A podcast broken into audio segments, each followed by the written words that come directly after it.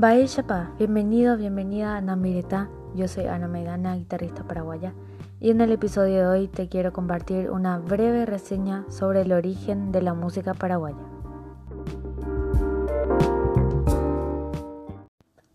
La música paraguaya es la resultante de un largo proceso en el que se fusionaron dos razas y dos culturas diferentes, la española y la guaraní, para conformar la raza paraguaya y consecuentemente la cultura paraguaya.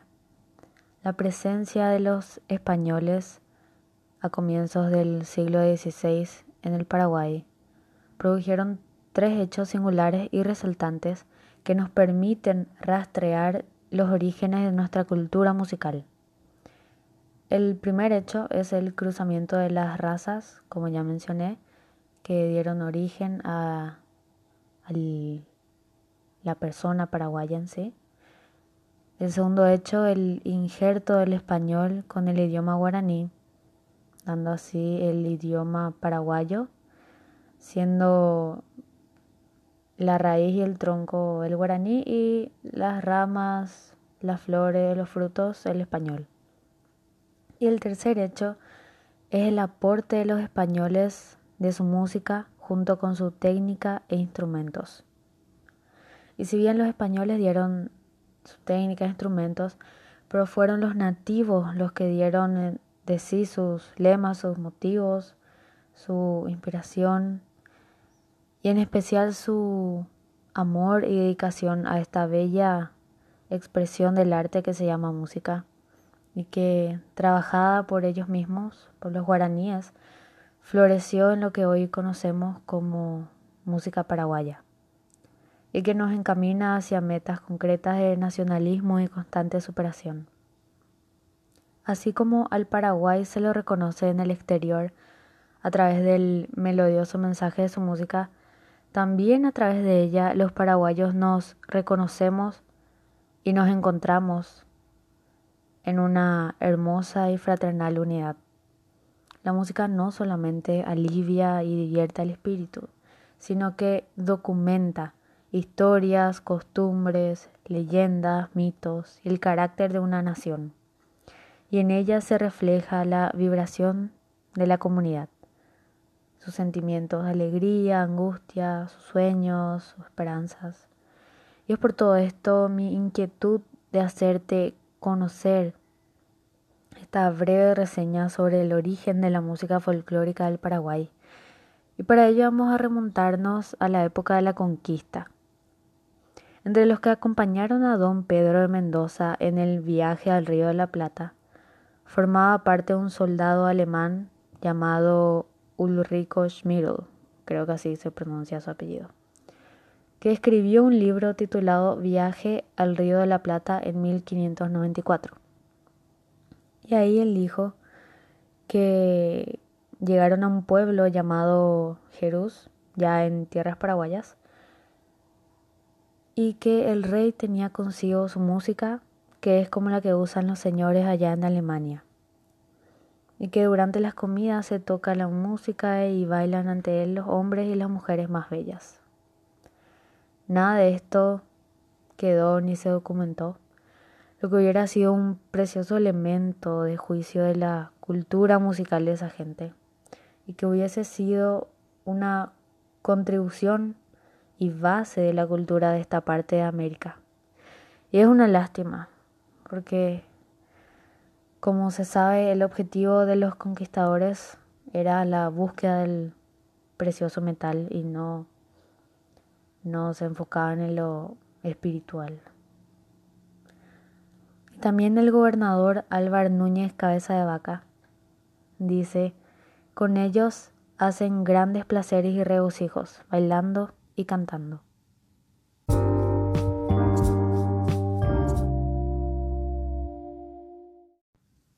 La afición de los guaraníes por la música era notable y ella sirvió como principalísimo elemento para la dominación de los nativos en las reducciones jesuíticas. Y hay varios documentos que abundan en este aspecto. Los catequizantes de la nueva religión lograron atraer a los naturales con la música y hasta imponer la presencia de un nuevo Dios de la trilogía, Padre, Hijo y Espíritu Santo. Pero, pero, no fue posible desplazar al Dios nativo Tupá, a la Virgen Tupazú, a la iglesia pasó a ser Tupão. Y así abundan otros ejemplos. Fueron famosas las organizaciones filarmónicas en las reducciones, ya que los guaraníes revelaron ser excelentes lectores ejecutantes de música, pues en los conjuntos orquestales y coro no tan solamente formaban parte de la música litúrgica, sino también la de alto vuelo, a la sazón, en boga en Europa. En 1607 se oficializó la actuación de la Compañía de Jesús en la provincia paraguaya. Y dos años después se ordenaba a los catequizantes la inclusión de la música en su programa de enseñanza. La asimilación de la música por parte de los guaraníes fue admirable, porque en menos de una década ya tenían excelentes conjuntos filarmónicos. Hay un fragmento del padre Oñate en el año 1617 escribió y dice, y tienen lindas voces y cantan muy bien con mil tonadas y cantares devotos. Y de noche, en acabando de rezar en sus casas, cantan que no parece sino un paraíso.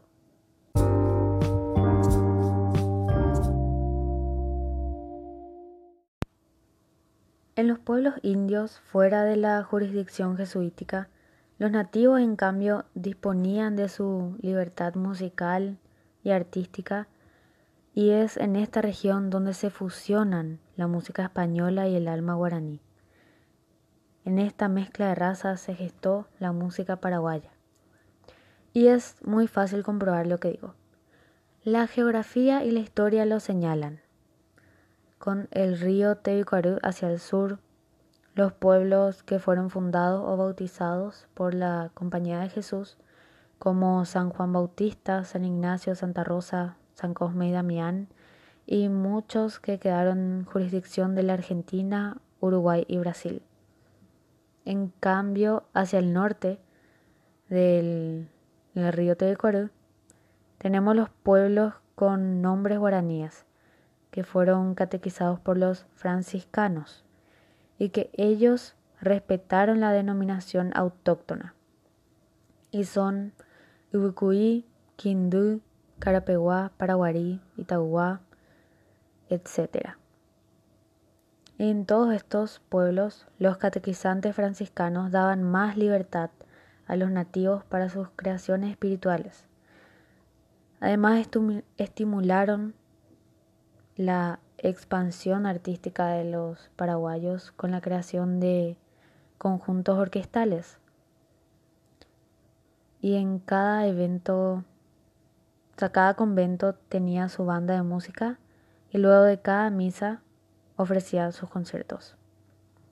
Y así nacieron las nuevas expresiones artísticas, entre ellas la danza de la galopa, que bailaban las mujeres peregrinas y otras entusiastas, convirtiéndose así en una danza ritual pagano-religiosa. Como se sabe, la dominación jesuítica duró 158 años y cuando fueron expulsados todas sus organizaciones y progreso pasó, pasaron a ser ruinas y recuerdos. En cambio, en los pueblos indios y en la Asunción iba floreciendo el espíritu creador de la nueva raza y así surgieron sus creaciones artísticas que hoy forman parte de nuestro patrimonio y que constituyen un verdadero orgullo nacional.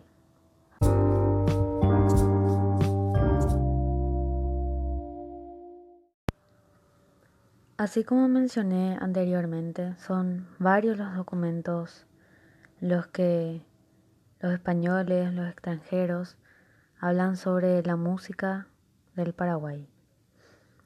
Y hay un escrito que hace Juan Robertson, que es uno de los hermanos Robertson, unos comerciantes ingleses, que cuando visitaron el Paraguay fueron sorprendidos por las expresiones musicales de los nativos.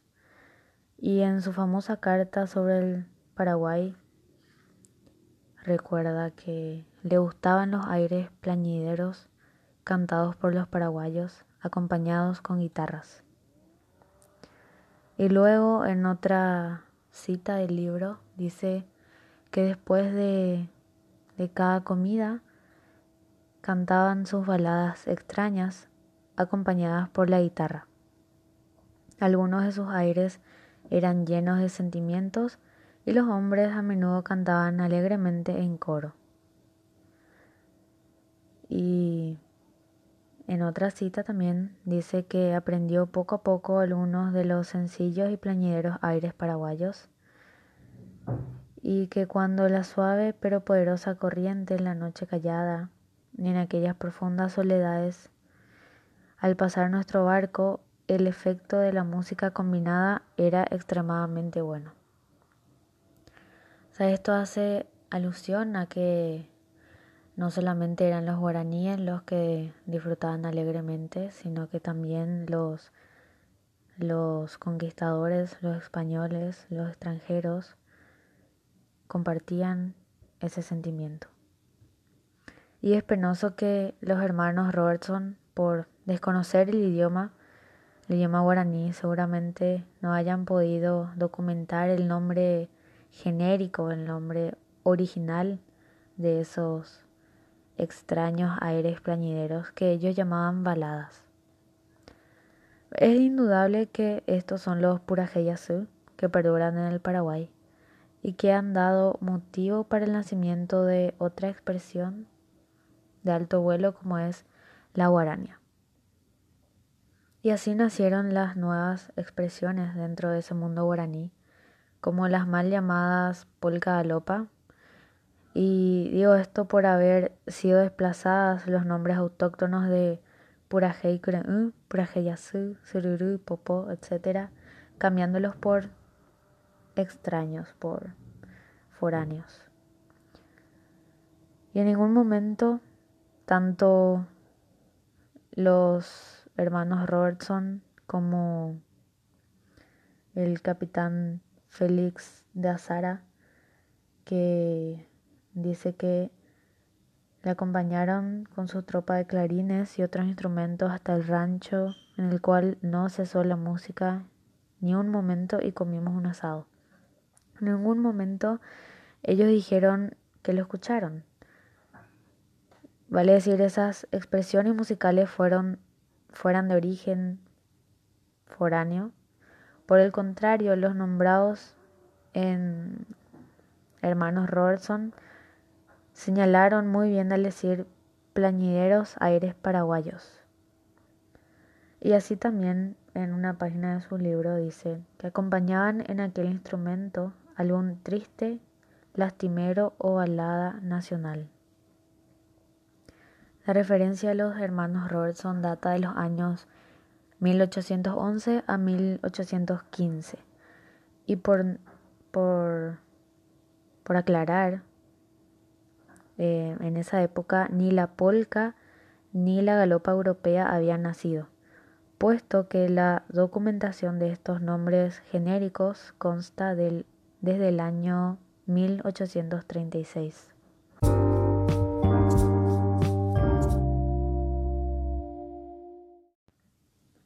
Las figuras más importantes en el mundo musical que pisaron esta tierra guaraní fueron los italianos y la mayoría de ellos formaron acá sus hogares y se quedaron definitivamente en el Paraguay.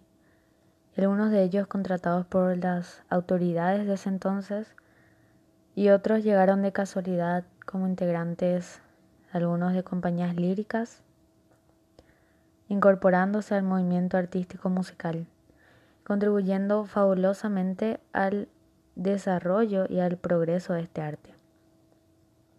La primera presencia de un músico italiano fue la del maestro Luis Cavedañe, contratado por el presidente Gil en el año 1874, según recuerda la historia.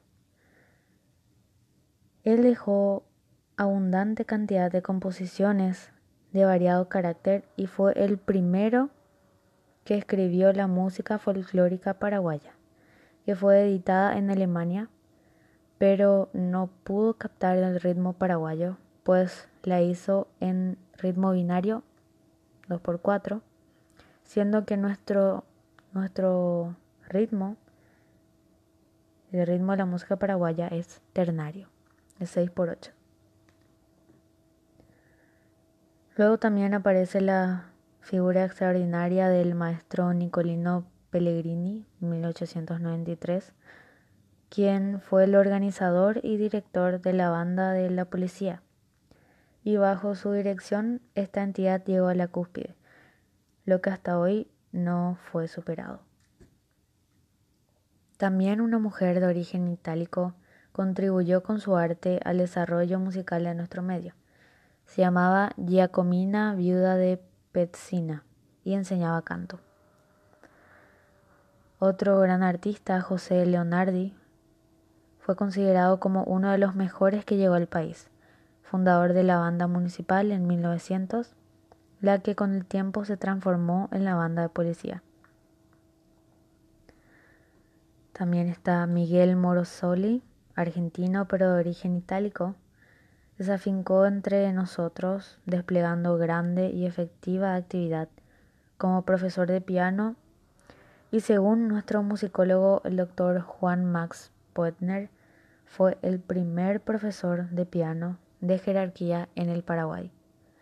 Y dejó numerosos y destacados alumnos como la concertista Susanita Eliseche de Codas, la profesora Amelia González Navero de Rodríguez y otros. Todos estos contribuyeron tanto a la formación y el desenvolvimiento de nuestra cultura musical.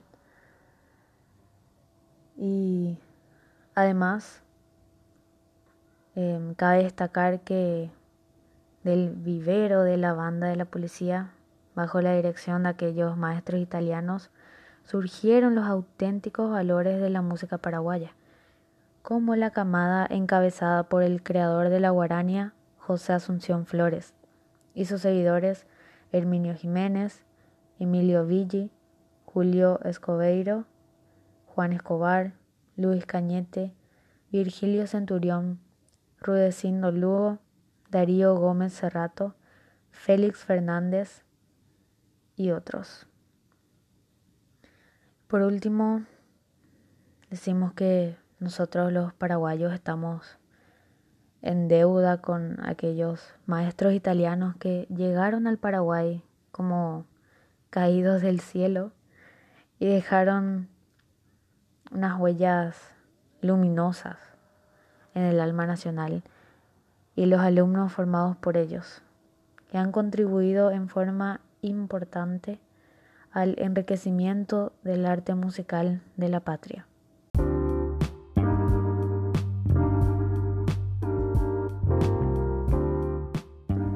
Y a modo de sintetizar, la música paraguaya es la fusión entre las dos razas, las dos culturas, la española y la guaraní, y que floreció durante el dominio de los franciscanos.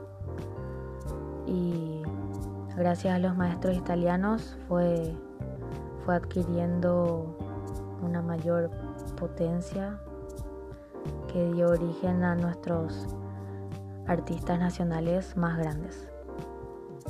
Bueno, eso fue todo por hoy. Muchísimas gracias por darte el tiempo de escuchar el podcast. Mi misión es poder educar en la música y compartir las riquezas culturales de mi país a la mayor cantidad de personas y eso no sería posible sin vos.